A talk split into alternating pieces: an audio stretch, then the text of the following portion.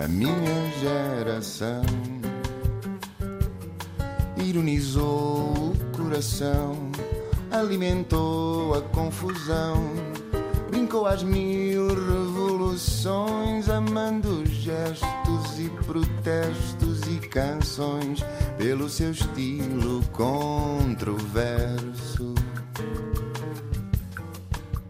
Este país também é para novos e é por isso que temos em estúdio uma jovem professora revolucionária, dizem alguns. No registro diz que nasceu em São João da Madeira, de onde é e onde viveu até aos 14 anos, mas a verdade é que nasceu no Porto em 91. Tem 30 anos, para a mãe é filha única, para o pai é a filha mais nova. No décimo ano, por circunstâncias familiares, passou a viver em Oliveira do Bairro e a estudar em Aveiro. Nas duas cidades teve três professoras marcantes, de português e latim, a quem dedicou um um conto que virou prémio literário no secundário, em Aveiro. Quando foi para a universidade, queria ser professora de latim e só escolheu uma opção, estudos clássicos. Não gostou tanto do segundo ano do curso e mudou para português na Faculdade de Letras em Coimbra. Foi muito ativa no movimento estudantil, tornou-se militante do Bloco de Esquerda e fez parte do processo de saída do Rutura Fer, que deu origem ao MAS. E como há sempre um MAS, um esgotamento levou-a a abrandar na política, emigrou, viveu na Galiza e em Frankfurt. Já em Portugal, como porta-voz do MAS, foi trend topic no Twitter durante alguns dias, depois de participar num debate da RTP com os partidos mais pequenos. Renata Câmara, muito bem-vinda. Olá, Diana. Porquê que achas que houve um, aquele frenesim todo à volta da tua participação? As pessoas não, não estão habituadas a ver mulheres novas, articuladas e que gostam de política? Acho que isso é um dos fatores que contribuiu, sim. Um, acho que também ciclicamente o debate dos pequenos partidos é tratado como o debate que mostra porque é que os partidos sem assento parlamentar não têm assento uhum. parlamentar. Uh, e muitas vezes até sinto que as pessoas veem aquilo por curiosidade ou quase como um, um show de comédia uhum. uh, e não estavam possivelmente à espera que, que houvesse uma pessoa que, que fosse levar aquilo mais a sério do, do que o normal, digamos assim. Uh, daí o impacto. Uh, penso que, que. E achas isso... que levaste o desafio mais a sério do que o resto dos participantes desse debate? Não, não faço questão em me comparar com os outros, porque na verdade as pessoas estão lá a defender a política eh, em que acreditam, não é? Não, não acho que alguém tenha ido para aquele espaço desaproveitar o pouco tempo de, de antena que, que os partidos pequenos têm. Só que hum, às vezes a política pode ou não ter espaço na realidade, não é? Eu acho que o que se mostrou acima de tudo foi que havia um espaço para aquilo que nós estávamos a representar e, e a defender, e daí também o impacto que teve. O teu nome tornou-se maior do que o teu partido, o MAS. Uh, o MAS é só Renata Câmara ou mais pessoas? Não, o MAS é, é, é, mais do que Renata Câmara e esse fenómeno eu acho que é muito normal. Ou seja, o Tim de Rãs é mais conhecido do que o Rir, por exemplo. Ou durante muito tempo uh, o, próprio André Silva era recebido nas escolas uh, secundárias com uma grande fervura, digamos assim, e era mais do que até o próprio PAN. Uh, mesmo indo mais atrás, o, o, Francisco Louçã, antes de haver Bloco de Esquerda, quando ainda era do PSR, era muito mais a figura do Francisco Louçã do que a figura do pequeno partido, não é? porque o partido ainda era pequeno e acho normal isso acontecer. Achas que é uma estratégia ter uma figura de proa, por assim dizer, para depois dar a conhecer também o partido? Acho que é importante para um partido ter uma figura uh, que as pessoas conseguem facilmente reconhecer e entender. Não é? Quando nós fomos para estas eleições e definimos numa conferência em, em novembro que nos íamos candidatar e que íamos mudar de porta-voz, é? isso foi uma decisão tida com todos os militantes do partido. nós tínhamos realmente a leitura de que com estas eleições queríamos também começar a formar uma nova figura pública, por, por, também pela questão de que uh, hoje em dia a esquerda está muito adaptada, a representação parlamentar está muito distante porque a maior parte são, digamos, políticos profissionais e as pessoas nem sequer se conseguem identificar e, e, por isso também não se sentem minimamente representadas, não é? Porque se há uma distância tão grande, se nós não conseguimos olhar para a pessoa que supostamente nos está a representar no Parlamento e ver que aquela pessoa vive uma vida mais ou menos como a nossa, Uh, eu acho que isso é uma falha. E, não é? e quando nós temos uma geração como a nossa, que tem tanta falta de perspectivas de futuro, parece que o jogo está todo muito viciado à partida. E então nós achamos importante renovar a esquerda e começar por nós também por dar espaço aos jovens e a ter uma figura mais jovem que consegue ou pelo menos tenta mais facilmente dialogar com, com essa realidade, porque é parte dela também. E foi fácil escolher a nova porta-voz do MAS? Foi consensual? Foste uma escolha óbvia? Uh, é assim, eu não estava à espera. Verdadeiramente, a conferência foi unânime na sua decisão, porque pode sempre haver hum, ah, discordâncias. Eu acho que um partido que não tenha opiniões diferentes é um partido que fica cristalizado. Né? Eu, eu valorizo muito a, a, possibilidade de nós debatermos mesmo internamente, mas neste caso, sim, havia uma, uma, uma visão comum do que é que é preciso construir à esquerda. Uh, e saber que não tínhamos nenhuma fórmula mágica, mas que acreditávamos que a solução em que estávamos a apostar realmente fazia mais sentido nos tempos que correm. E eu acho que a realidade demonstrou que, que estávamos todos corretos, de alguma forma. E que eh, diferença de esquerda é que traz o MAS a um país que tem o PS, o Bloco de Esquerda, o PCP, o LIVRE, o, MRF, o MRPP? o que é que é o MAS? Quantas alternativas socialistas é que um país com 10 milhões de pessoas precisa? Ok. Então, eu uh, tenho que fazer, eu não coloco todos esses partidos que tu, tu falaste no mesmo saco. Uhum. Uh, e vou começar pelo, pelo PS, não é? O PS, juntamente com o PST, é quem tem governado o país ao, ao longo das últimas décadas, né? desde que houve 25 de Abril. E o que nós vemos é que o PS, uh, ah, sendo visto por muita gente como um partido de esquerda, ou inclusivamente tendo socialista no nome, quando está no governo, não aplica medidas que são muito diferentes das medidas que aplicaria o, o PSD, é? inclusive votaram maioritariamente com o PSD no, no Parlamento. E mesmo no que toca, uh, vimos em relação à, à, legisla, à, legislação laboral da Troika, não foi revertida minimamente. O PS não teve uma estratégia diferente no que toca, por exemplo, à, à privatização de setores estratégicos, privatizou-os na mesma, ou seja, são tudo políticas que o PSD poderia perfeitamente ter aplicado. Então, a mim interessa-me em relação ao PS questionar se basta ter socialista no nome para ser um partido que é socialista. O Partido Socialista não é socialista? Eu considero que se tem uma perspectiva de continuar a permitir a especulação imobiliária, favorecendo quem faz especulação imobiliária, os donos de, de, de grandes empresas, e não um combate sério a, ao facto de as pessoas que não têm acesso a casa tenham que estar cada vez mais a ser afastadas dos centros das grandes cidades, ou, por exemplo, em relação à transição energética, o governo do PS insiste num conjunto de megaprojetos que são altamente prejudiciais ao próprio ambiente, que vão aumentar emissões e que estão um, a garantir os lucros de empresas como, por exemplo, a Galp, não é? que é uma empresa fóssil, uh, claramente, e que estão a, a, investir dinheiro mal numa transição energética que não corresponde àquilo que nós precisamos, porque, mais uma vez, não está a ter em conta o que são os interesses das pessoas, mas sim os interesses económicos de, de alguns grupos não é? e de algumas figuras uh, bastante proeminentes, tanto em Portugal como, como fora de Portugal. Falavas de especulação imobiliária. O que é a especulação imobiliária? A especulação imobiliária é, ou seja, a habitação supostamente é uma necessidade básica constante, um direito que devia ser universal, mesmo constitucionalmente, não é? E há uma há toda uma um projeto, digamos assim, no país em que tudo o que são setores essenciais e correspondem a necessidades básicas um, são transformados em negócios um, lucrativos. Né? E, por exemplo, os vistos gold são uma forma de, de mostrar como isso também tem sido prejudicial. Eu, eu tenho arquitetos na família, o meu pai é arquiteta, a minha irmã é arquiteta. Uh, então eu conheço alguns, algumas das formas de, de trabalhar hoje em dia no, no, mercado imobiliário. E, por exemplo, ah, é possível, e isto acontece na prática, a Câmara do Porto, digamos, tem um, um edifício que está devoluto. E nós podíamos ter um plano nacional em que nós recuperamos essas casas, até as tornamos mais eficientes energeticamente, inclusive ao abrigo da, da transição energética, e colocamos essas casas no mercado pelo Estado, com uh, rendas mais baixas, o que vai ajudar, vai primeiro permitir que haja mais casas disponíveis para alugar com preços acessíveis, isso também uh, ajuda a puxar para baixo os preços das casas, né? porque acaba por haver mais oferta com rendas mais baixas. Isso era perfeitamente possível de ser feito, mas, mas não é. O que é que é feito? Por exemplo, uma pessoa que tem um visto gold consegue comprar uma casa lá pelo, pelo meio milhão, isto acontece, e depois faz um projeto em que diz que vai reabilitar aquela casa, não é? imagina, para fazer eh, alojamentos locais, e vende o projeto.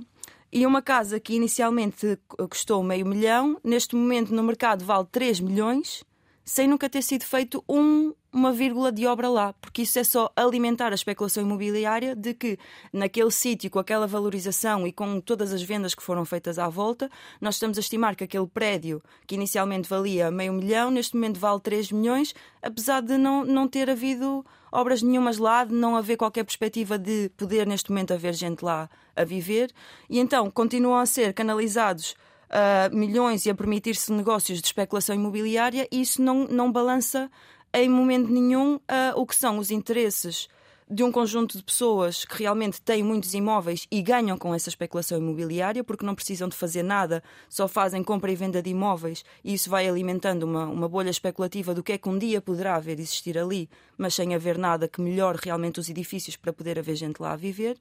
Isso não, isso não é uma questão inevitável, isso também tem a ver com o tipo de projeto que nós queremos para, para o país. E eu acho que a própria esquerda não tem sido capaz de ir além, muito além do que é o projeto que já está instituído pelo PS e pelo PSD, que é um, um país de turismo, um país de serviços, call centers, supermercados, etc., mas que não recupera o tecido produtivo, não é? E isso cria, cria um, um desequilíbrio muito grande. Mas o que é que distingue o MAS de partidos como o Bloco de Esquerda e o PCP e em que parte é que destes partidos tu não te revês? Ok, voltamos aí que eu acho que nós demos uma Sim. grande volta e podemos voltar a este ponto. Ou seja, o Bloco e o PCP hoje em dia são partidos que estão bastante adaptados. Mesmo se nós olharmos para o que foi o surgimento do Bloco, o, o Bloco surgiu, hum, digamos, para ocupar um espaço à esquerda, só havia Partido Socialista e o Partido Comunista, e não havia nada à esquerda disso. E o Bloco surgiu para, digamos, como um partido de causas para ocupar esse espaço. Só que nos últimos, vá, digamos, 10 anos, e até tem a ver com a nossa própria saída do Bloco de Esquerda, que já foi numa altura de grandes mobilizações sociais, 2011, 2012, a geração Arrasca, que foi o início do Bloco fazer a sua viragem de aproximação ao PS, e nós éramos contra essa aproximação, sobretudo porque havia muita mobilização nas ruas e nós acreditávamos que era o momento de construir uma esquerda combativa e, e alternativa. Ora, o Bloco e o PCP hoje em dia estão francamente limitados ao que é a sua atuação parlamentar. E é desde que a esquerda está limitada nesse sentido que nós vimos alguns retrocessos, inclusivamente na mobilização social. Porque se nós olharmos, nós temos. Falamos desde da geringonça desde 2015. Em 2015, muita gente se lembra que o PS nem sequer ficou à frente, não é? ganhou, mas teve que fazer uma geringonça para formar governo. Porquê? Porque era uma altura de grande mobilização social, grande contestação da Troika, em que as pessoas queriam soluções. E não tendo sido possível formar o governo do PSD, é, esse descontentamento das pessoas foi canalizado para uma esperança do que é que seria a geringonça e o PS a governar precisando do apoio do Bloco e do PCP. E nós, a esquerda, basicamente, o que fez foi pedir às pessoas para se acalmarem, para desistirem de lutar por, uma, por eh, melhores condições de vida, porque esse governo lhes ia trazer as soluções de que elas precisavam. O que nós vimos foi os movimentos sociais pararam, o movimento sindical parou também, abrandou muito, não houve.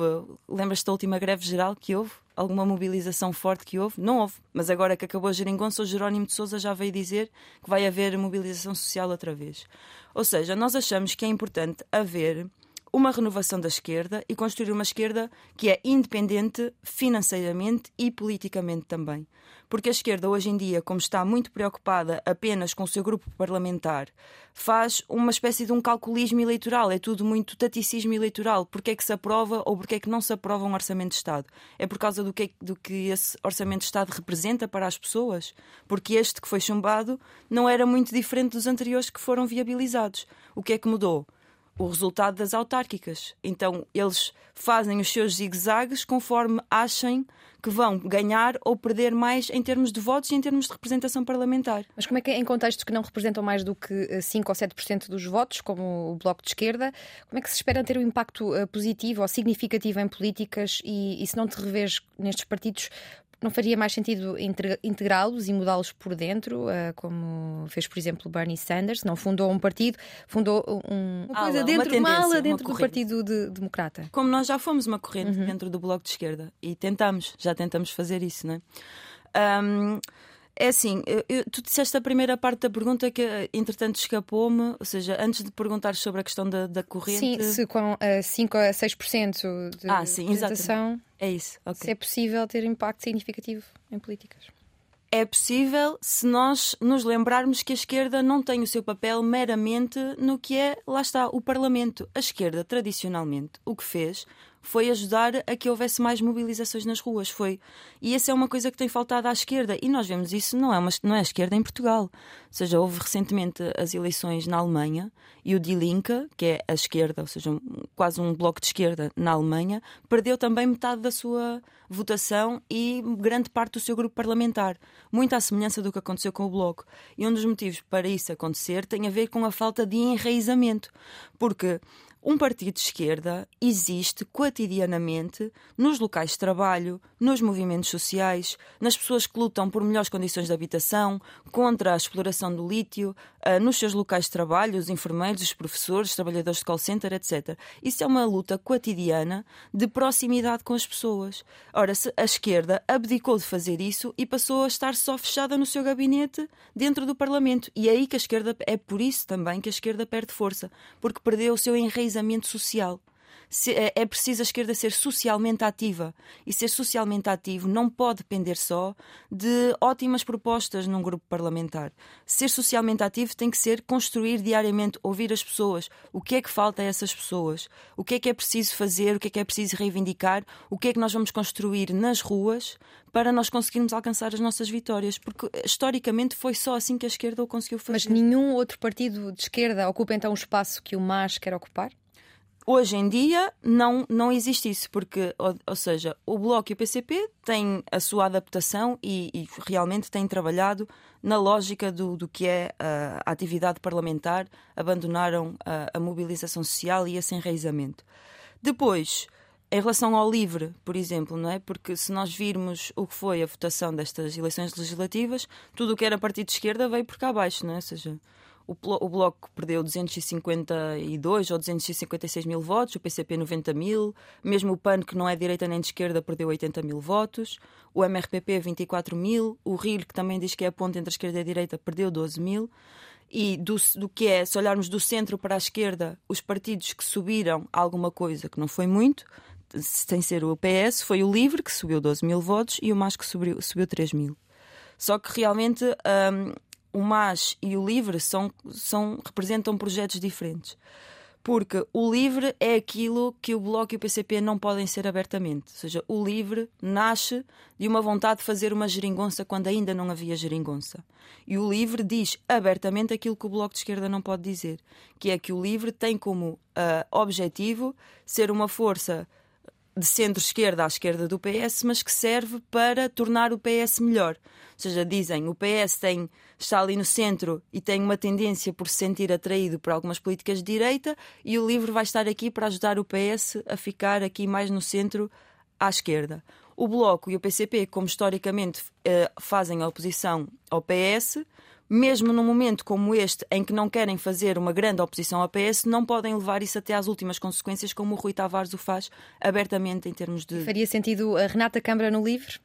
Não, não fazia sentido, precisamente porque o nosso projeto é outro e é diferente do, do que estas eh, forças de esquerda apresentam. Ou seja, nós, mais uma vez, consideramos que é importante criar um projeto à esquerda, independente do PS, mesmo numa perspectiva de combater a extrema-direita, né? Porque uh, combater a extrema-direita não é só uh, desmontar os argumentos da extrema-direita. Como, como, a esquerda se propõe fazer, a esquerda que lá está, não é? Ou seja, agora vamos ter um mandato que vai servir para travar a extrema-direita. Mas travar a extrema-direita não é só desmontar os argumentos da extrema-direita, é desmontar o descontentamento que permite que haja pessoas a reverem-se minimamente num discurso como aquele. E esse descontentamento existe porque nós temos um governo que não faz o seu trabalho. É? Ou seja, a esquerda nos últimos seis anos, para sustentar o governo PS, disse precisamente que nós era melhor nós aceitarmos as migalhas do PS e sustentarmos este governo, porque senão íamos ter um governo de direita. Só que nós vimos que o resultado prático nesses seis anos foi que o, o, Bloco deixou de ser a terceira força e passamos a ter o Chega como terceira força. Ou seja, o, o, o percurso da esquerda nos últimos seis anos, em que se absteve de fazer críticas ao PS e de exigir mais ao PS e de ter uma estratégia independente programática, não abandonando, as suas linhas vermelhas, na prática, no que resultou foi que a esquerda saísse brutalmente enfraquecida, e isso vê-se nos seus grupos parlamentares, que foram brutalmente reduzidos, e quem fortaleceu foi a extrema-direita como oposição ao governo PS. Nós achamos que, para, mesmo para travar o crescimento da extrema-direita como oposição, ainda para mais no momento em que o PS tem maioria absoluta, é importante haver uma solução à esquerda, independente, combativa, que, que é capaz de pôr o dedo na ferida e não simplesmente abandonar as suas linhas pro, uh, programáticas por causa do fantasma da extrema-direita, mas que com isso não está a atacar a origem do problema. No binómio economia-costumes, como é que o MAS se define? Brevemente. No binómio economia-costumes, eu, eu, sinto que isso hoje em dia está muito. Um está quase demasiado standardizado e para uma lógica na qual eu não me revejo totalmente, uh, mas em relação aos costumes, nós temos uma abordagem que eu posso dizer que, que é profundamente não conservadora, ou seja, nós uh, somos a favor do fim da discriminação e de qualquer tipo de opressão. Uh, colocamos-nos sempre ao lado do movimento LGBT, do movimento antirracista. Não achamos que faça sentido ainda haver desigualdade salarial em Portugal, por exemplo. Um, somos a favor eh, da, da, eutanásia, que foi uma das questões até que nos colocaram durante a campanha, porque há um diploma que está suspenso não é, em relação à eutanásia, e nós votaríamos a favor. Uh, que sei que o Bloco de Esquerda, por exemplo, é a favor e o PCP não tem uma perspectiva mais conservadora nesse sentido. Somos uh, a favor do direito ao aborto, ou seja, suponho que seja em relação a esses temas, não é? Nós uh, temos, nós somos uma esquerda pela liberdade, acima de tudo, não é? Se, se tem a ver com os costumes uh, achamos importante evoluirmos enquanto sociedade. Achamos que ainda há muito trabalho a fazer nesse sentido. O MAS apresenta-se como um partido trotskista. Hum. Para quem não sabe, quem foi Trotsky e o que é que é o trotskismo? Ok, o trotskismo, uh, atenção que um, às vezes quando se fala de figuras que são algum tipo de referência para a esquerda, há um bocado a tendência de pensar uh, em grandes líderes, líderes incontestáveis, que escrevem um livro e aquele livro é uma Bíblia e nós. Como olha, Marx. E, e, é a, fundo e, e, não criticamos minimamente. Não é? Uh, há um texto que se chama Ser Trotskista hoje que diz que ser trotskista, acima de tudo, é ser crítico, primeiramente, do próprio uh, trotskismo.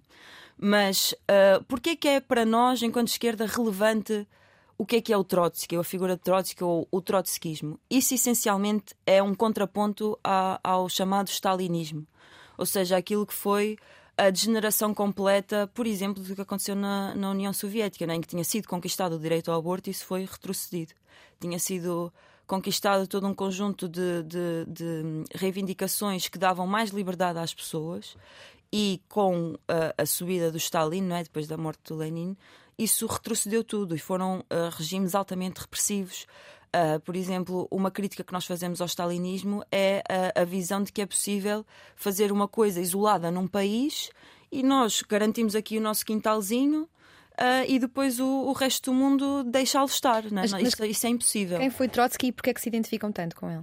Precisamente por isso, ou seja, porque uh, no que toca a, a, uma, digamos, a uma mudança social de fundo, em que nós queremos construir uma sociedade que é mais igualitária, um, há sempre muito, muitos perigos de, de, do que nós vemos, inclusive em regimes que existem hoje no mundo e nós, com os quais nós não nos revemos minimamente, que é o perigo de se instaurar uma espécie de uma casta burocrática, de, um, de uma elite que supostamente, imagina, vamos colocar assim, são os dirigentes de um partido comunista qualquer e só porque se chamam dirigentes do Partido Comunista nós vamos acreditar que eles estão a fazer o que é melhor para, para aquele país ou para aquela região, etc. Isso, a história mostra que está errada precisamente pela experiência do stalinismo, não é?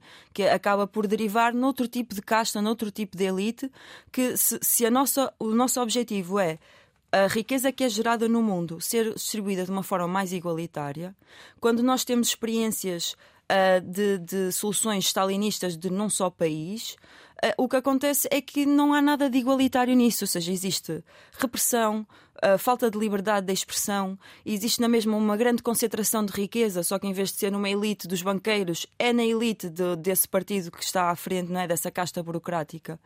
Uh, como aconteceu com, com, o próprio stalinismo, uh, quando nós vemos aquela série recente do, do Chernobyl, por exemplo, né? A maneira como aquela central era, era, era gerida era pelo Estado, mas era por um Estado supostamente operário, mas não, não era. Ou seja, eles de, uh, dirigiam aquilo de uma forma completamente irresponsável e que não tinha em, em, em, uh, em, atenção o interesse da maior parte das pessoas. Tanto que o Chernobyl foi, foi, o desgaste, foi a desgraça que foi. Né?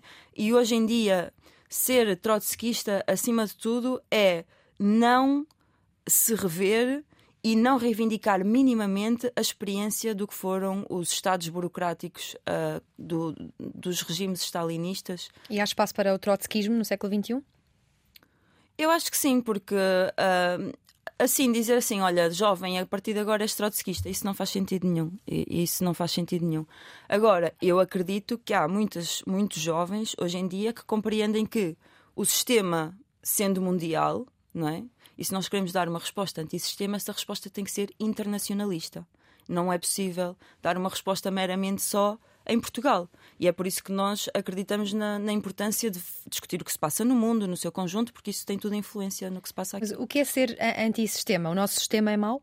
Qual é o nosso sistema? Isso é muito importante, não é? Porque há muita gente que se diz antissistema, mas depois não, não, não diz o que é, que é ser antissistémico. Ou seja, para nós, ser antissistémico é ser anticapitalista, porque o governo, ou seja, o sistema em que nós vivemos é o sistema capitalista. É um sistema de a concentração de riqueza num, numa minoria da sociedade e em que uma grande maioria da sociedade, apesar de estar nos seus locais de trabalho a gerar essa riqueza, depois não vê um retorno igual e justo da riqueza que, que ajudou a produzir no, no seu posto Mas de trabalho. Mas defendes o fim do capitalismo? Achas que era possível nesta altura do campeonato? É sempre difícil dizer assim, ah, é impossível. Ou seja, é, até a história está, a nossa história recente está feita para nós acreditarmos que chegamos ao fim da história.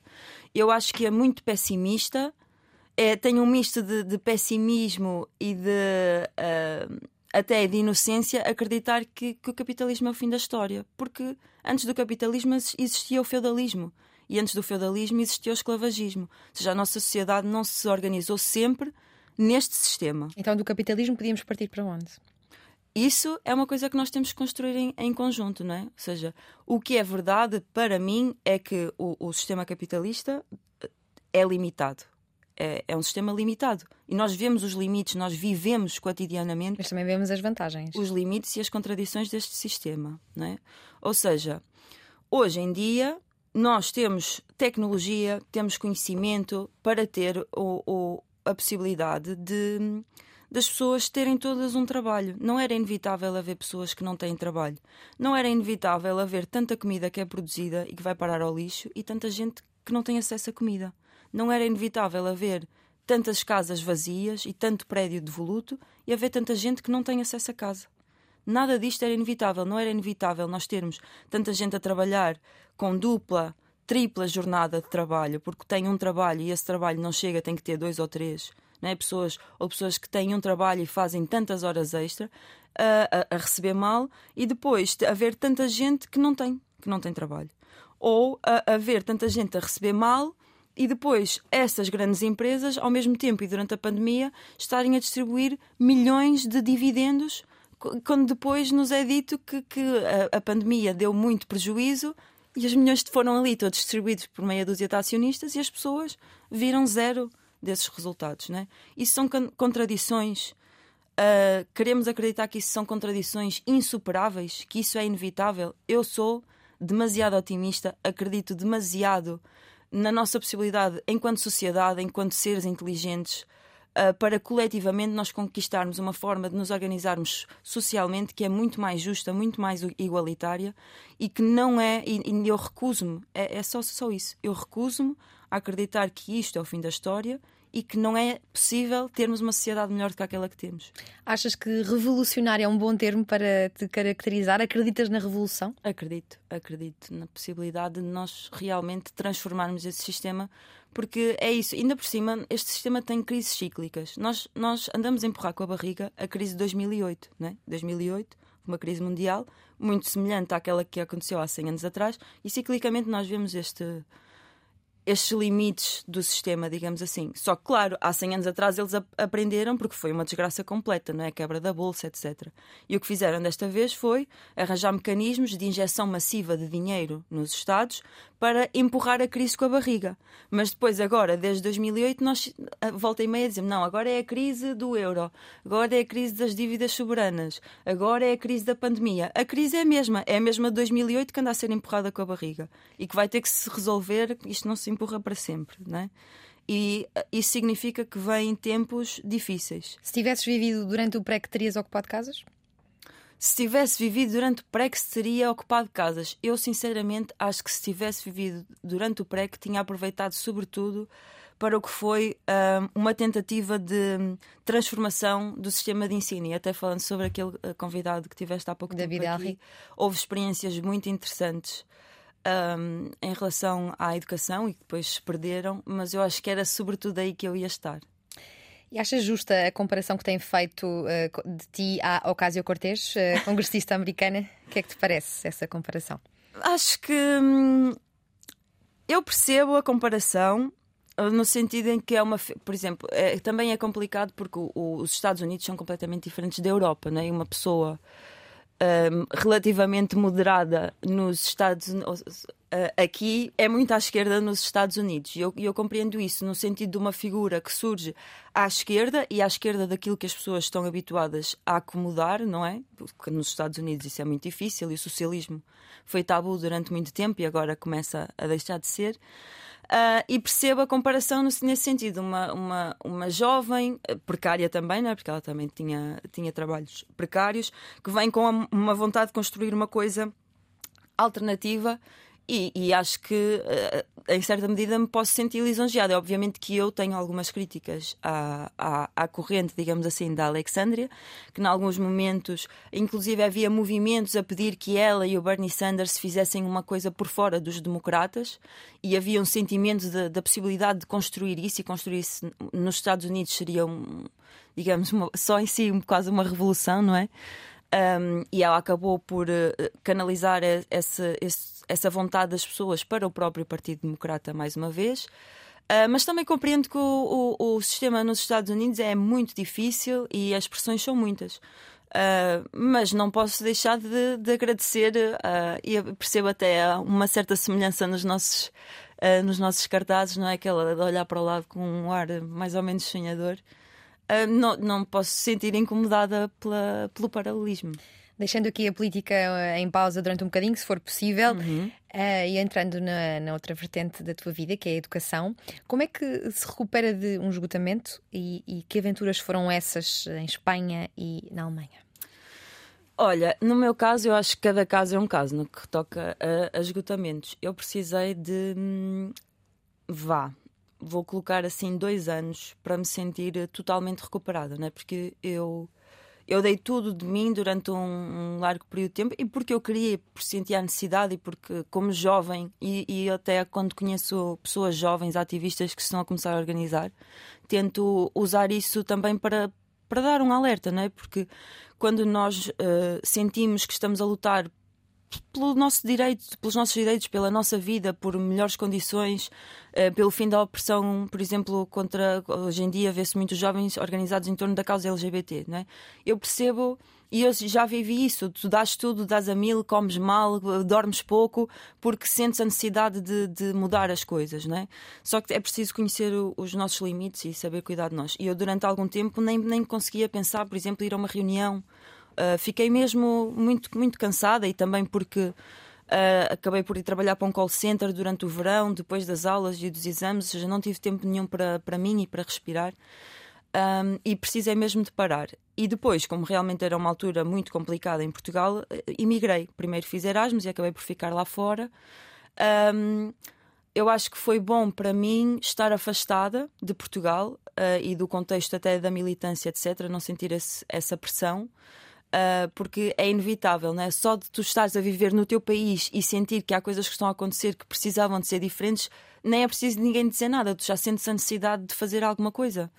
Uh, então acho que inicialmente foi bom para mim uh, estar fora. E depois. Um, isso também me deu a possibilidade de, de hum, voltar a, a dedicar mais a acabar os meus estudos, comecei a dar aulas e eu, uh, eu adoro realmente dar aulas. Ou seja, posso estar num dia horroroso, posso estar muito estressada, mas eu chego à minha sala de aula e começo a dar aulas e esqueço-me de tudo e é do melhor. Ou seja, em todos os contextos, tanto no contexto em que estive na Alemanha, em que dava aulas a jovens adultos e adultos, né, no contexto de universidade. Aulas de português a estrangeiros, certo? Aulas de português para estrangeiros, sim. Algumas aulas de cultura também, mas essencialmente aulas de português, a língua não materna. Uh, tanto no contexto de, de, pessoas que estavam a tirar o curso em línguas românicas, por exemplo, e tinham alguma opção em português, ou a Universidade Popular de Frankfurt, que é quase, não é bem uma universidade sénior, mas que tem cursos uh, pós-laborais à noite, com pessoas que trabalham. Uh, também dei aulas nesse contexto. Que é completamente diferente de agora estar a dar aulas a crianças e jovens né, no, no ensino público, mas todos esses contextos para mim são muito recompensantes e eu adoro isso. E o facto de ter, durante um tempo, colocado em suspenso a militância e me ter dedicado a isso, acho que me ajudou um, a recuperar. E quando foi tempo, eu naturalmente comecei a pensar: pá, mas tem-se tem passado isto, via que acontecia uma manifestação ou via alguma coisa sobre os professores uh, e acompanhando o que estava a acontecer uh, em Portugal e até na Alemanha, e comecei novamente a sentir que estava outra vez com a disponibilidade mental e com a força, a energia para pensar sobre o que estava a acontecer e para me organizar de alguma maneira. Então, quando voltei para Portugal, já vinha mesmo com uma perspectiva de: ok, recuperei, respirei, ganhei forças. Também a experiência que, estive, que tive Foram fora. seis anos fora, não é? Foram seis anos fora. Ser professor em Portugal é um sonho, uma ambição? não é um sonho, é, é uma coisa que, que eu me sinto muito bem a fazer. Às vezes até, até me custa dizer, mas é verdade. Eu, eu gosto mesmo muito de ser professora. Acho que é muito difícil ser professora porque tem tanto de recompensante como de frustrante, ou seja, há dias que tu sentes, andei aqui duas semanas a falar sobre isto e parece que não ficou nada na cabeça destas pessoas, será que sequer me estão a ouvir? E depois há dias em que de repente um aluno de sexto ano usa-te um condicional uh, por exemplo, assim do nada, na brincadeira, professora, dar-me a licença para ir à casa de banho, e fui eu que ensinei esta pessoa a, a usar isto. Ou seja, neste momento estás a dar aulas ou estás à procura de uma escola? Neste momento estou à procura de outra escola, de outra contratação. Tiveste fazer uma pausa por causa da campanha. É? Exatamente, é? sim. E agora vamos ver. Ou seja, eu, eu, eu, tenho que confessar, eu tive um bocadinho de medo. Uh, um, a pensar qual é que seria um, o impacto nos alunos, se bem que eu acho que há muitos alunos que lhes passa completamente ao lado. Tenho alunos meus, ex-alunos meus que foram seguindo a campanha, que eu sei que colocavam às vezes alguma coisa. Um, mas, mas não podiam votar. Mas não, não, sim, não podem votar. Alguns podem, porque eu mesmo no oitavo ano tinha alunos já com 16, 17 e até 18 anos okay. na escola onde eu estava, mas Uh, vamos ver como é que vai ser voltar Mas à o que escola. é que seria uh, o ensino ideal para ti? Gostavas de dar aulas no secundário, na universidade? Onde Sim. é que te vês? Eu, a minha preferência está entre o sétimo e o nono. Porquê?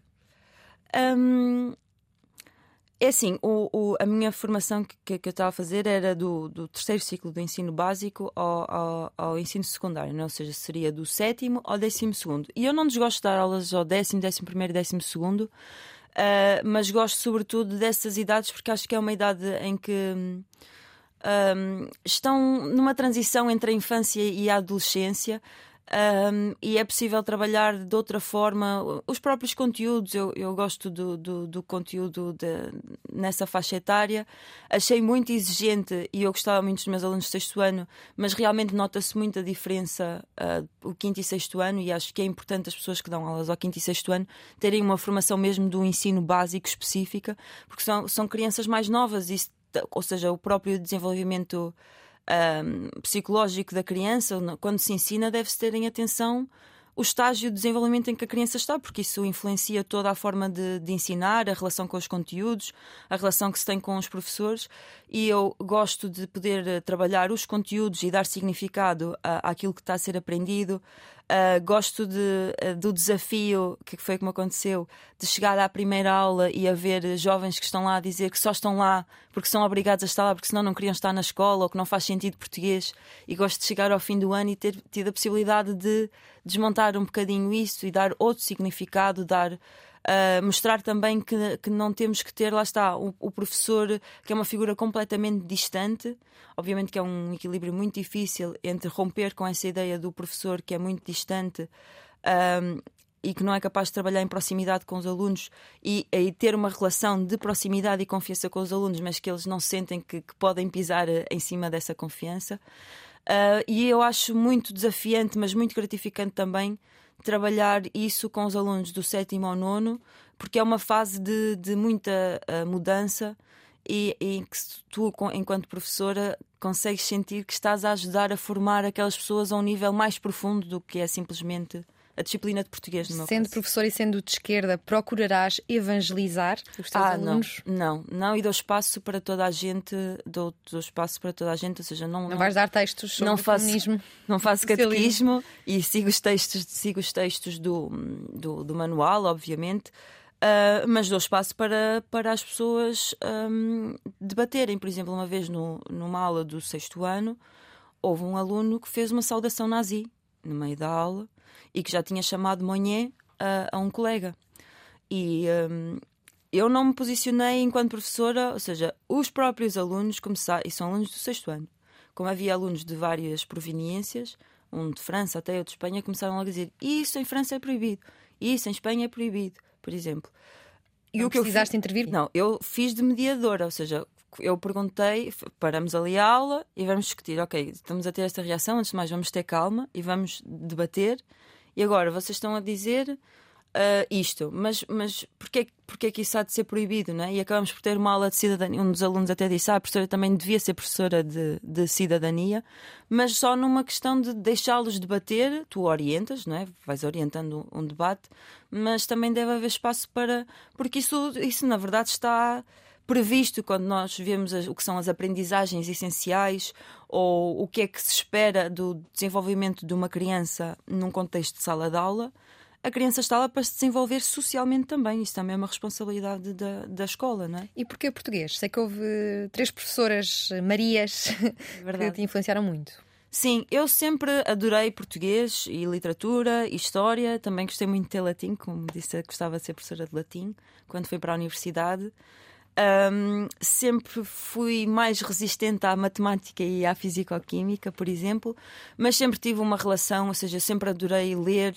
ah, participei em tudo que era Olimpíadas da Escola de, de Português e concursos de, de planos nacionais de leitura sempre foi uma coisa de que eu gostei muito. ah, sempre gostei de conseguir ah, trabalhar ah, a língua, de, de escrever, de- sempre disse que com muita pena minha provavelmente tinha mais ahm, capacidades para ser crítica literária do que ser escritora, não é? Isso, acho que os críticos todos, seja de literatura, de gastronomia, têm um bocado essa essa amargozinho, não é? De gostarem muito daquela área, mas essencialmente são bons a criticar e não propriamente. Mas é isso, eu mesmo nos meus estudos e sobretudo na Universidade do Minho ah, ah, ganhei uma paixão pela linguística que não tinha sido capaz de ganhar quando estava a estudar em Coimbra. Um, é uma área que me fascina muito e eu sigo um trabalho do, num linguista que é o Marco Neves, que tem vários livros muito interessantes uh, que desconstrói inclusive a perspectiva elitista que muitas vezes existe da língua. Eu acho isso muito interessante. Tu és eh, muito apreciadora da literatura do Spalop. Porquê é que a teoria geral do esquecimento de José Eduardo Agualusa se tem mantido o teu livro preferido? Porque é um livro muito rico. Eu, em geral, adoro a sensação do, do realismo, realismo mágico, não é? E a literatura do Spalop tem muito isso e trabalha isso de uma maneira muito muito fina, muito subtil, muito elevada. E eu acho que eh, eu gosto muito do José Eduardo Agalusa em geral, mas acho que nenhuma obra dele, dele se chega aos pés da teoria geral do esquecimento. Na verdade, ele escreveu aquilo como um guião para um filme, não sei se sabes, ele, ele já deu entrevistas a falar sobre isso. É um livro que tu lês, mas que é muito cinematográfico, ou seja, dá para imaginar, dá para visualizar. É baseado numa história real de uma mulher que ficou barricada dentro de um apartamento quando começou a luta pela independência eh, em Angola. O próprio livro reproduz coisas que ela, que ela foi escrevendo, primeiro em, em coisas que encontrava e depois nas próprias paredes, ou seja, está uma sensação muito real. E depois, ele, eh, para nos dar. eh, Ou seja, é, temos, eu não queria fazer muito spoiler, mas ela está dentro do apartamento e vai tudo desenrolando lá fora. E ela vai acompanhando essa turbulência da luta pela independência da sua janela. Mas depois ah, há outras peripécias a acontecer lá fora que, que vão encaixando de uma maneira, o puzzle vai se encaixando ao longo do livro de uma maneira ah, muito, muito bem ahm, construída. Eu às vezes leio livros que eu- o que mais me- chateia num livro é quando eu estou a ler o livro e antes do livro acabar eu já sei como é que vai acabar. Isso é a pior coisa que me podem fazer, estraga-me o livro todo. E isso não acontece na teoria geral do esquecimento. Poderia acontecer, mas não, porque Mas um não- livro que conta não é também o caminho? A leitura que se faz até lá, sem ser só apenas o final? Como... É, um livro não é também a experiência de leitura que, nos, é, chega, que nos, leva até ao fim, não é só o fim, não é só. E toda a experiência, ou seja, tem tanto de tenso como de engraçado, de realista, mas também de surrealista. É um livro histórico também, ao mesmo tempo. Um, é um livro muito completo. E aconselhas? E aconselho. A qualquer pessoa? Já, já dei esse livro a muitas, muitas, muitas pessoas e vou continuar. É, nunca li fiquei com vontade de. Se, olha, se soubesse, tinha trazido um. Podes me enviar depois. olha, e o Mayombe do Pepe Tela, porquê é que dizes que uh, qualquer militante de esquerda uh, ganharia em ler esta obra? O Mayombe é um livro muito forte, é um livro de heróis que são anti-heróis. E é por isso que eu acho que. que é um herói anti-herói? É, lá está. Ou seja, a literatura tem isso, não é? A literatura tem os heróis, não é? A figura que protagoniza e com a qual nós devemos um, identificar, e muitas vezes o anti-herói, que é aquele que tem as piores motivações. E no Mayombe, ou, um, quando eu digo que os heróis são anti-heróis, é porque na verdade o, o Mayombe retrata vários, uh, vários homens e várias mulheres também, mais homens do que mulheres, porque na altura era assim, que estão na guerrilha também pela independência do país e, um, inclusive, o, o, próprio Partido Comunista que estava à frente do país inicialmente proibiu Mayombe, pela maneira como ele retrata os guerrilheiros né, do Partido Comunista. Uh, mas, basicamente, todos eles estão numa guerrilha por uma luta maior pela independência do país, né? por, por conseguir construir uma sociedade melhor e mais igualitária, etc. Mas depois, ao mesmo tempo, Uh, cada capítulo do livro começa com uma personagem diferente a falar na primeira pessoa. Então nós vamos vendo o equilíbrio entre a, a motivação altruísta dessa pessoa e todas as motiva motivações individualistas, às vezes. Um, porque também existia a questão das tribos, não é? isso é uma questão muito forte uh, no, no, território africano, uh, uh, a questão das tribos, das etnias, etc., e de como às vezes entram em choque. Ou seja, tudo isso se, se nota, é, é sempre colocado em cada guerrilheiro que aparece se a motivação dele é pura ou não é pura, porque é que ele está a contribuir para aquela guerrilha que vai ajudar a libertar o país.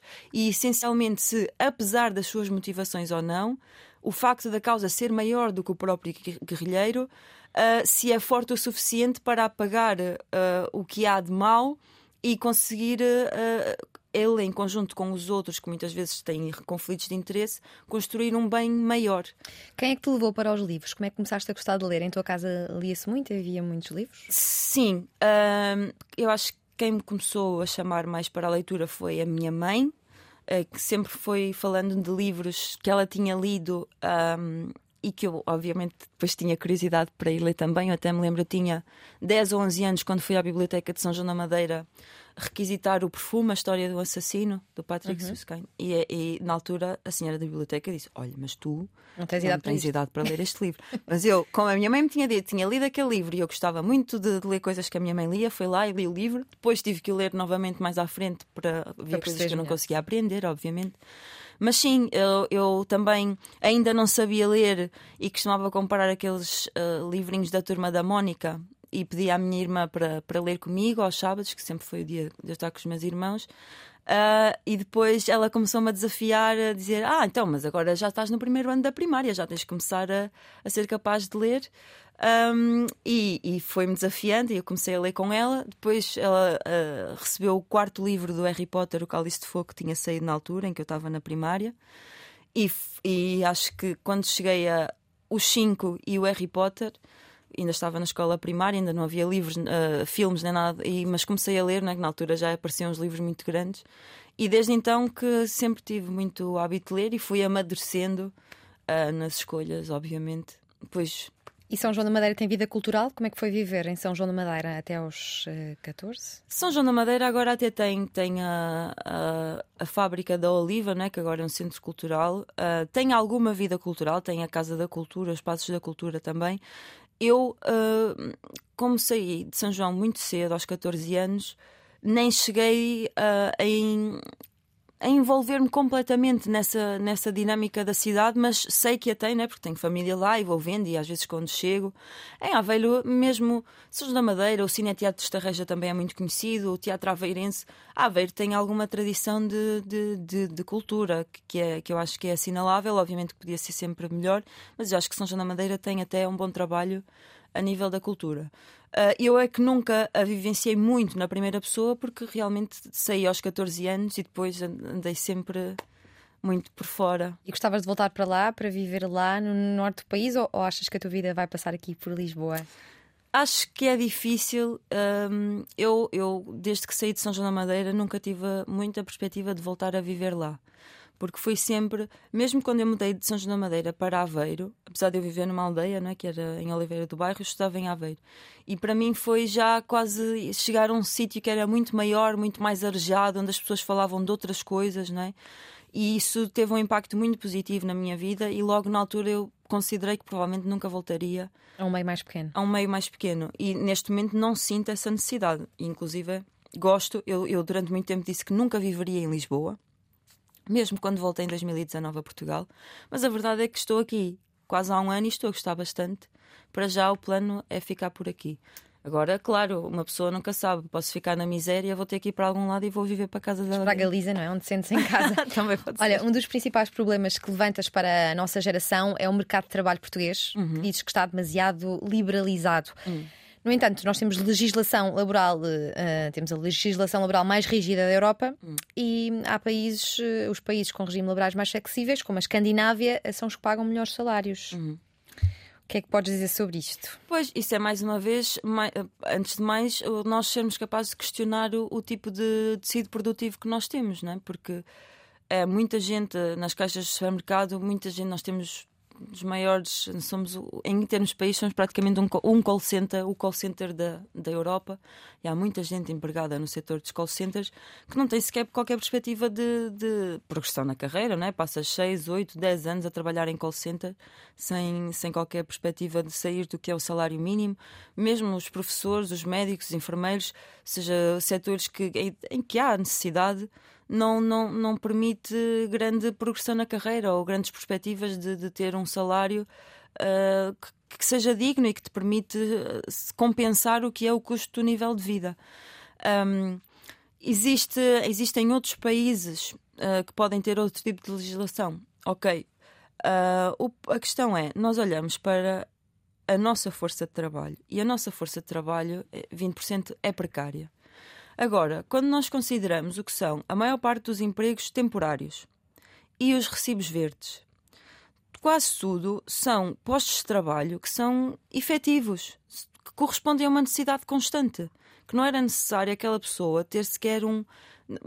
Não se justifica não haver, por exemplo, um vínculo direto com, com a empresa. A empresa tem uma necessidade de ter um atendimento ao cliente, mas subcontrata uma empresa de trabalho temporário. Essa empresa de trabalho temporário obviamente vai ficar com uma parte do dinheiro que essa empresa paga e que já não vai chegar aos próprios trabalhadores, quando se nós eliminássemos esse intermediário, que é a empresa de trabalho temporário, e o vínculo trabalhador fosse direto com a empresa que precisa daquele serviço, um, o dinheiro que está ali a ser desperdiçado podia ser aplicado em ter progressões de carreira, em ter salários melhores, em ter eh, mais condições, mesmo o próprio trabalho ter, eh, que agora alguns começam a ter, não é? Acesso a outros serviços, como uh, serviços de saúde e mesmo de atendimento psicológico, etc. Ou seja, não é, não é inevitável, eu acho que acima de tudo quando nós temos um problema para resolver, como a falta de perspectivas ou o facto de termos muita gente com trabalhos precários, muita gente cujos trabalhos a prazo nunca se tornam efetivos, né? chega ali àquele momento e são mandados embora para serem substituídos por outros precários, porque assim a empresa vai poupando algum dinheiro, mas depois, na verdade, uh, somos nós sempre que estamos a perder eu acho que mais do que desculpar o mal que existe com o facto de noutros países haver outro tipo de legislação, é nós olharmos para o problema que existe aqui, sem medo, e dizer assim: ok, no país A, B ou C podem ter esta legislação e, não, e, e resolvem o problema desta maneira. Mas nós temos tido esta legislação e não está a resolver o problema, está a agravá-lo. Então nós temos que encontrar outra maneira de resolver o problema, porque senão o que nós vamos continuar a ter, olha, é, é o que nós temos agora, que eu há 10 anos sentia que a minha solução era emigrar e hoje em dia temos muitos jovens novamente na mesma situação. Eu acho que isso é que não pode ser. Por falar em jovens, como é que vês a ascensão do liberalismo, o crescimento de um partido liberal nas camadas mais jovens da sociedade portuguesa? É assim, eu uh, considero normal, sobretudo porque lá está se à esquerda não há ninguém a fazer oposição real ao governo, e se, se nós vemos as pessoas que, que estão atentas ou minimamente atentas à procura de uma solução e olham para o panorama político e as, as únicas forças que vêm a fazer oposição ao governo são partidos como a Iniciativa Liberal ou Chega, obviamente que vai haver um crescimento dessas forças que estão a fazer oposição e um decrescimento das forças que estão conotadas com a sustentação desse governo. Eu acho que, uh, por um lado, uh, a Iniciativa Liberal uh, consegue ser apelativa aos jovens porque uh, fala de, um, de todo, todo um conjunto de questões, como a questão dos impostos, faltas, a falta de perspectivas de futuro, etc.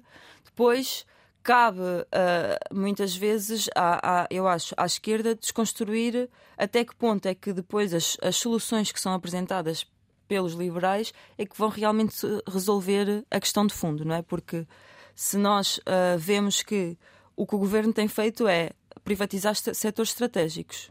É isso que o governo tem feito.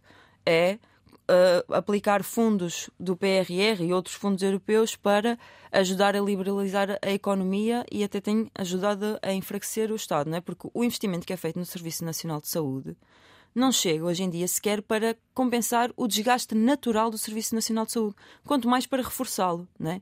E se o Serviço Nacional de Saúde fica enfraquecido, é mais vantajoso e mais fácil para os privados dizerem: ok, isto está completamente debilitado, nós agora vamos receber uns milhões do Estado e vamos fazer aqui uma coisa melhor e vamos compensar o que falta ali. Não é?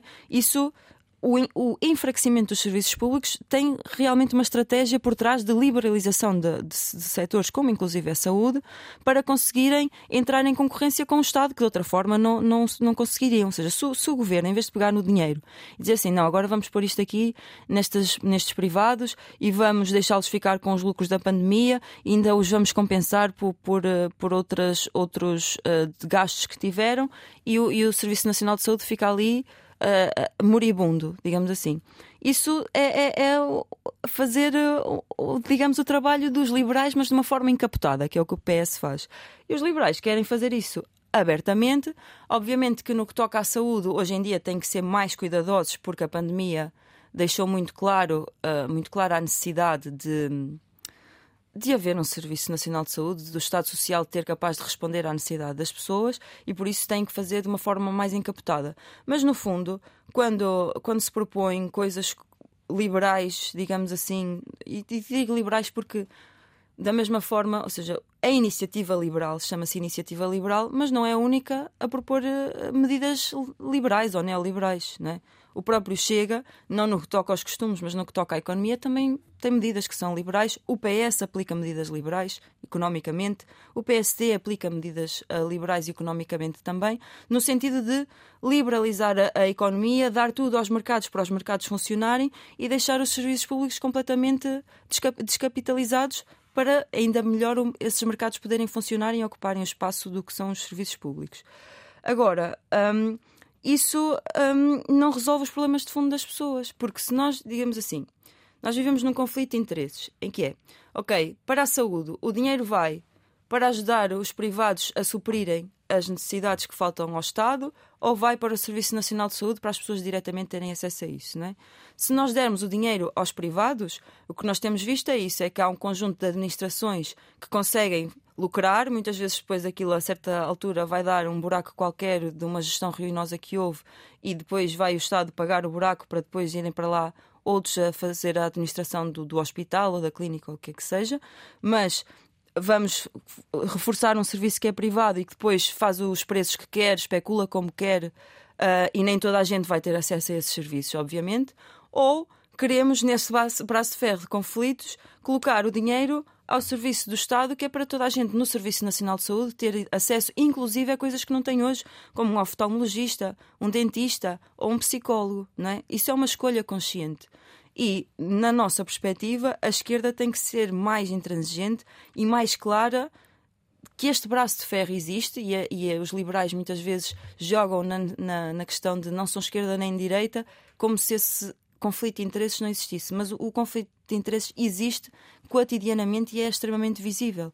Mais uma vez, no que toca à habitação, entre um conjunto de pessoas que têm muitos prédios e que vende e compra e tem prédios que não estão ocupados à espera de quando é que vai subir o valor daquele imóvel ou de quando é que vai poder uh, cobrar mais de renda, não é? Isso é tudo estimulado e há um conjunto de pessoas, nós vemos a economia está a funcionar e é um mercado muito competitivo e atrai mercados estrangeiros, mas isso, na prática, para a maioria das pessoas, neste conflito de interesses, o que é que está a deixar? Está a deixar muita gente que não tem capacidade sequer de, de pagar uma renda no centro do Porto ou no centro de Lisboa. Esse conflito de interesses existe. E o governo PS continua, tal como os liberais o fazem, a privilegiar um lado desse conflito de interesses, que é um lado que não vai dar soluções de fundo às pessoas que continuam sem resposta, não é? Tu também estás muito envolvida no movimento feminista, estás também a preparar o, atividades para o 8 de março. O que é que está preparado para essa data? É, antes de mais, vai haver uma mobilização nas ruas, não é? que já é uma evolução face. Pronto, obviamente com a pandemia se tornou tudo muito difícil. No ano passado voltamos a sair às ruas e ainda foi um momento de incerteza se já poderíamos ou não fazê-lo, se haveria capacidade. Fizemos-lo e foi um acerto. E hoje em dia estamos a construir em diferentes cidades a mobilizações uh, para o dia 8 de março, que vai ser uma terça-feira, se não me engano, ao fim da tarde. Pelo que eu sei, neste momento já existe uh, plano para Lisboa, para Braga, para o Porto, penso que para Guimarães e para Barcelos também, e para Coimbra, se não me engano. O que é que reivindicas para as mulheres? não sou eu que reivindico, é o movimento feminista. Mas tu, em, tu em particular? Em particular, eu acho que a questão da desigualdade salarial é uma questão que nós temos que continuar a falar e durante a pandemia aumentou uh, a desigualdade salarial de 14% para 17%, acho que foi 17% se não me engano. Um, acho que a violência obstétrica, de facto, é uma coisa que nós temos que ser capazes de falar.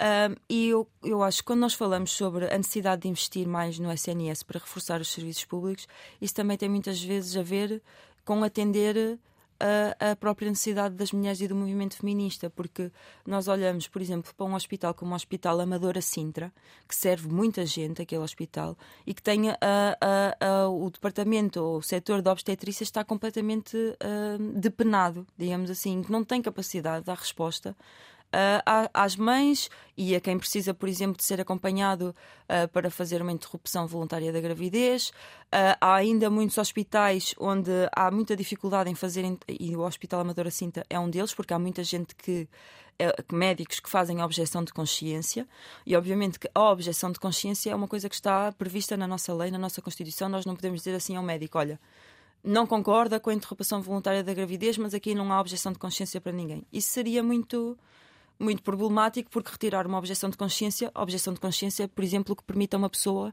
se não quiser ir para a guerra porque acha essa guerra lesiva, não o fazer. Não, é? não, não, dá para tocar aí.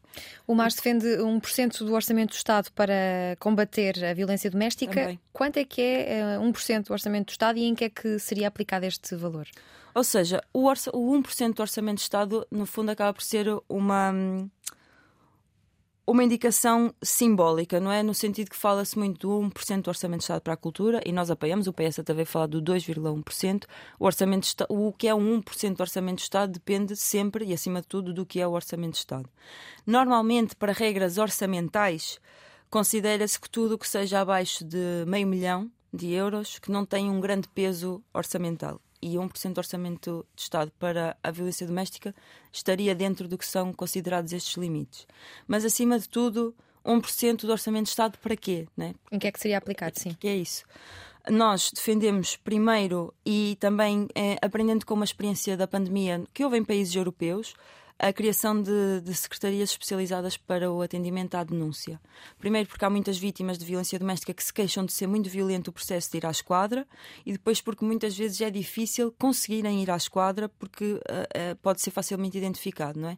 E durante a pandemia houve alguns países onde foram colocadas secretarias em sítios estratégicos como supermercados, postos de correio, em que uma vítima facilmente ao sair de casa e ir fazer a sua vida cotidiana consegue apresentar uma denúncia um, sem, que, sem que um agressor esteja a controlar isso de uma forma que depois não, não, não, não é muito segura. E, acima de tudo, e também, seja, essas secretarias para atendimento especializado significam que haja profissionais formados, e agora até tem havido não sei se viram, uh, notícias sobre começar a haver uh, juízes nos tribunais a serem formados para atender a questão da, da violência uh, doméstica, também por casos horrorosos que houve, como o do Neto Moura, né, no Porto, que é completamente anacrónico. Um, mas achamos que é importante a pessoa que está a receber a denúncia ter formação para fazer esse acompanhamento, porque muitas vezes há, há, há, há relatos da vítima se sentir ou descredibilizada ou ridicularizada, ou de ter medo de estar a apresentar aquela denúncia e não ser levada a sério e depois fica completamente desprotegida e está numa situação ainda pior depois de fazer a denúncia do que estava antes de a fazer. E uh, achamos que, acima de tudo, é importante dar uma resposta a estas pessoas para que elas tenham a possibilidade de sair da situação em que se encontram. E em relação às propinas, que é outra das tuas causas, uh, queres acabar com as propinas para ricos e pobres, uhum. não seria uma boa alternativa uh, aplicar ou dar bolsa bolsas aos estudantes uh, com condições socioeconómicas menos favoráveis? É assim, as bolsas existem hoje, não é? E uma das coisas que nós chamamos a atenção durante a campanha foi precisamente que no ano 2020-2021, 71% dos pedidos de bolsa foram recusados. E sabemos que o, o, durante a pandemia houve muitas famílias a verem os seus eh, rendimentos francamente reduzidos. Para além de toda a questão dos estudantes que são trabalhadores estudantes, que normalmente têm contratos altamente precários, não é? que às vezes nem têm a possibilidade de dizer no seu local de trabalho que estudam porque têm medo de perder o trabalho por causa disso. Um, e é, é deixar uh, os estudantes numa, numa situação extremamente vulnerável. Por exemplo, no que toca aos mestrados, uh, no caso dos mestrados, a propina durante a pandemia aumentou. A minha propina aumentou, eu passei de regime a uh, tempo inteiro a regime parcial durante a pandemia porque queria baixar o valor da minha propina e mesmo assim o valor mensal aumentou, porque a propina aumentou, e em muitos casos a bolsa dos mestrados é fixada tendo em conta o valor da propina da licenciatura. Imagina que temos uma bolsa de 600 euros ou 650 euros uh, uh, para um estudante que está a fazer mestrado e depois a sua propina é de 1.500, 2.000, 5.000 euros. E nós sabemos que hoje em dia é muito difícil uh, uma pessoa ter simplesmente a licenciatura e conseguir uh, colocação na área naquilo que quer realmente fazer. Muitos de nós, a muitos de nós, começa a ser exigido ter um mestrado, senão não vai conseguir, não é? tem que ter uma certa especialização. Isso é uma desresponsabilização muito grande, porque uh, o que nós vemos é se durante estes anos todos houve tanta gente a abandonar o ensino superior porque não tinha possibilidades de se manter lá. Isso são dados públicos. Vemos, inclusive, é no que toca a, a, a, estudantes que são oriundos dos PALOP, a, o acesso a ensino superior de estudantes de, de São Tomé, de, de Cabo Verde e da Guiné-Bissau. São cinco, é, a média de entrada no ensino superior é cinco vezes abaixo da média nacional. Porquê? Porque vêm de contextos mais desfavorecidos e não têm a possibilidade. Primeiro, não conseguem ganhar a bolsa, porque é muito difícil ter a bolsa. Depois, porque muitas vezes ter a bolsa significa ter o valor para pagar as propinas, porque a bolsa é o valor das propinas, mas depois falta o dinheiro para os transportes, para a casa, para a alimentação, para os livros, para os cadernos, para tudo o resto que é preciso para se poder eh, estudar, não é? Porque também muita gente mora em sítios onde não há universidade tens que te deslocar para poder ir para a universidade. E é muito difícil para muita gente ter o, o, a capacidade financeira para o fazer. E se nós vivemos numa sociedade que, que acha isso normal, estamos a dizer que é normal viver numa sociedade em que não há uh, o direito universal à educação. Isso não existe, porque nem toda a gente consegue estudar. Nós vamos agora deslocar-nos para uma, um momento de perguntas rápidas. Ok. Uh, Peço-te que sejas sintética, okay, intuitiva. Uhum. Mariana Mortágua, Catarina Martins ou Francisco Louçã? O que é que isso significa? Qual é que preferes? Com quem é que ias beber um café ou almoçar? Quem é que ia beber um café? Entre a, Catarina Martins, a Mariana Mortágua e, o Francisco Lassan? Ou qual é que preferes? Qual é que gostas mais? Qual é o menos mal? Como preferires? Acho que teria uma conversa. É, há uma destas pessoas com quem eu já falei pessoalmente e as outras não. Por isso escolheria essa para continuarmos a quem? conversa, Francisco Lassan. Passos Coelho ou Cavaco Silva? Ai, Jesus. Uh, para falar? Hum? Para ah, falar. Umas impressões. Para tocar umas impressões. Tenho mesmo que escolher um, não é? Uhum. Entre o Passos Coelho. Oh, escolhi o Passos Coelho para lhe dizer umas coisas sobre a imigração dos professores. António Costa ou José Sócrates? Qual é que gostas mais? Que horror. Um, Sócrates definitivamente teria alguma urticária. Acho que ia ter que escolher o António Costa. Coutrinho Figueiredo ou Chicão? Coutrinho de Figueiredo ou Chicão? se calhar ia ter que fazer um cocktail ao Chicão para ele superar a sua, a sua recente debandada do, do CDS. Mas gostas mais do Chicão? Ah, acho que não é uma questão de não simpatizo, não simpatizo particularmente nem com um nem com o outro. Neste momento, se for por uma questão de, de, de pena, digamos assim, de quem está numa situação pior a precisar de ir tomar Talvez um num café. abraço. Coutrinho Figueiredo ou André Ventura? Coutrinho de Figueiredo. Chicão ou André Ventura? Chicão. Chicão forever. Olha, Renato, o que é que é um offshore? Falas tanto de offshores, para quem não sabe, muito brevemente. Ok, um offshore é uma lavandaria legalizada de dinheiro. E o que é que é, aliás, qual é que é o teu país modelo? O meu país modelo. Tenho dificuldade em dizer que tenho um país modelo. Não, não, não tenho um país modelo. Tenho um, um mundo modelo. E qual é o teu modelo de cidade? Tens algum? Acho interessante algumas experiências uh, de cidades. Eu vou dar o exemplo de uma cidade muito pequena, mas que é Pontevedra, que é perto de Vigo, onde houve recentemente uma experiência de tornar a cidade mais uh, agradável e, e, utilizável para quem anda a pé, ou seja, para tirar os transportes públicos do centro da cidade. É uma experiência muito interessante.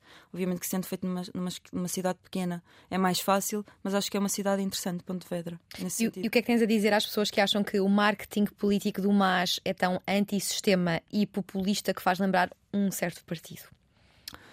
Uh, acho que eu não, não vejo realmente uh, uma proximidade entre o, o MAS e, e, e um partido de, de extrema-direita. Acho precisamente que nós, quando dizemos que somos antissistema, estamos a dizer acima de tudo que somos anticapitalistas, porque este sistema é capitalista e isso é uma coisa que a extrema-direita não está disposta a fazer porque usam-no de uma forma completamente vaga e populista, sem, sem explicar. Não é? Eles dizem que nós vivemos em socialismo e isso não corresponde minimamente à verdade, não é? porque se nós temos uma distribuição completamente desigual da riqueza, temos um governo do PS que está constantemente a, a privatizar os serviços públicos, isso não corresponde em nada. Uh, isso, é, isso chama-se realmente capitalismo. E o que é que significou para ti o apoio de Joacine Catar Moreira? Foi uh, muito imprevisível. Eu senti-me honrada e manifestei isso publicamente. Não, nunca pensei que, que fosse possível. Uh, também porque o MAS uh, sempre manifestou publicamente, quando tinha que manifestar, as suas diferenças políticas com, com a Joacine, quando não concordamos com ela, uh, sempre o dissemos, mas também, por outro lado, acho compreensível porque mesmo com as diferenças que nós temos com, com a Joacine politicamente, a verdade é que o MAS foi o único partido de esquerda que defendeu a Joacine quando havia que defender a Joacine, quando havia que estar ao lado dela, apesar das nossas diferenças. Nomeadamente quando uh, o Ventura a mandou para a terra dela e que a esquerda uh, podia ter feito outra, outra outra exigência, não é, em termos do que foi um ato racista, não é? aceitaram acriticamente a narrativa do Ferro Rodrigues de que era xenofobia e, e, não racismo e não fizeram qualquer tipo de forcing para que ele fosse devidamente responsabilizado e retirado do Parlamento. Quando a Joacine não teve o direito a falar no dia 25 de Abril na Assembleia da República, mas uma pessoa que é claramente contra o 25 de Abril teve essa possibilidade, a esquerda foi altamente conivente com isso e nós também nessa altura expressamos a nossa solidariedade com a Joacine. Ou seja, achamos que, apesar das nossas diferenças, quando há a democracia a ser atacada, e acho que no, no, caso da Joacine isso aconteceu mais do que uma vez, a esquerda devia ter sido, devia ter, ter estado acima de interesses mesquinhos e devia ter se colocado mais claramente ao lado uh, da Joacine pela defesa daquele espaço que ela conquistou que devia ter tido direito a falar e devia ter sido protegida na suposta Casa da Democracia.